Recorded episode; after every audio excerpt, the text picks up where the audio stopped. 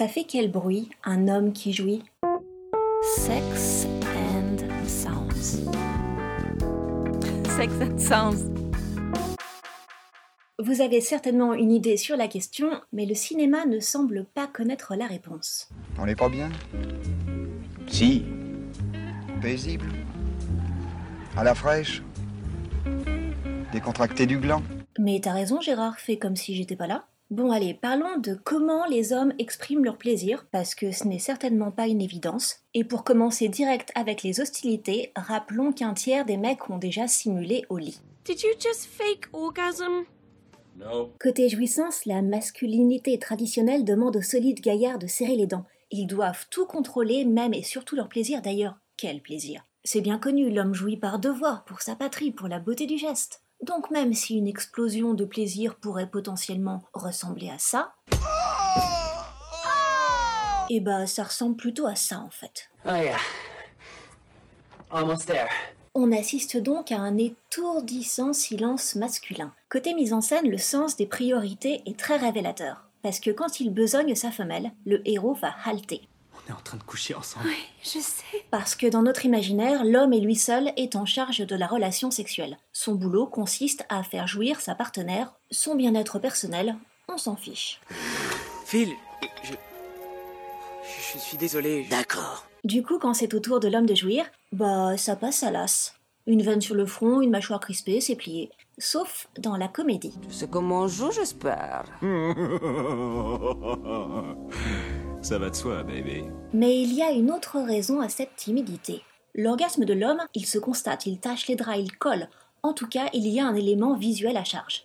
L'équation est simple, parce que les hommes se donnent à voir, ils n'ont pas besoin de se donner à entendre. Ce qui est dommage, bien sûr, parce que ça limite sérieusement leur modalité d'expression.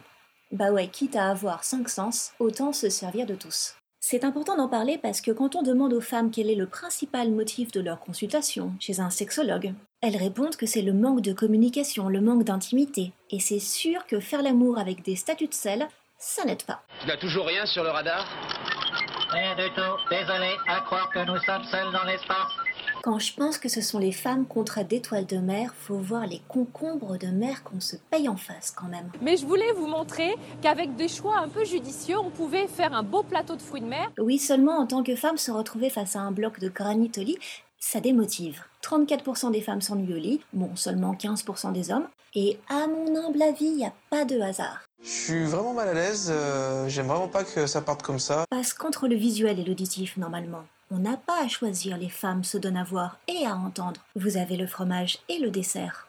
Et tant mieux d'ailleurs. Plus on intériorise la permission de se lâcher, plus on laisse de place au plaisir.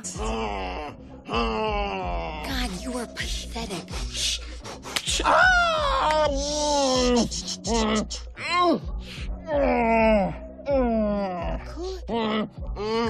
Fait, j'ai dit les hommes, mais on est d'accord que c'est pas tous les hommes. Don't move, don't move, don't move at all, don't move at all, anything. Il y en a qui simulent comme de vraies gonzesses. Ferme ta gueule, toi Et si tu veux parler, s'il te plaît, rapide-toi Franchement, t'as pas d'honneur, t'as pas honte de toi Mais en ce moment, les choses sont en train de bouger. Et croyez-moi, le jour où nos compagnons pourront faire enfin n'importe quoi, jouir trop tôt, jouir trop tard, jouir la tête en bas, ce sera une révélation. Parce qu'on jouera enfin ensemble sur la plus grande scène du monde, la scène sexuelle. Et ce sera tellement plus libre, plus intéressant. Il y aura de la barbe à papa pour tout le monde, des grands fauves, de fiers étalons, des clowns, des fakirs pour les adeptes de BDSM, des contorsionnistes pour les accros au Kamasutra. Mais moi, au cirque, mes préférés, ce sont les ventriloques. Ceux qui parlent avec le ventre, le bas-ventre même. Ceux qui ont les couilles, en somme, Arte de parler Radio. avec les tripes. Point com.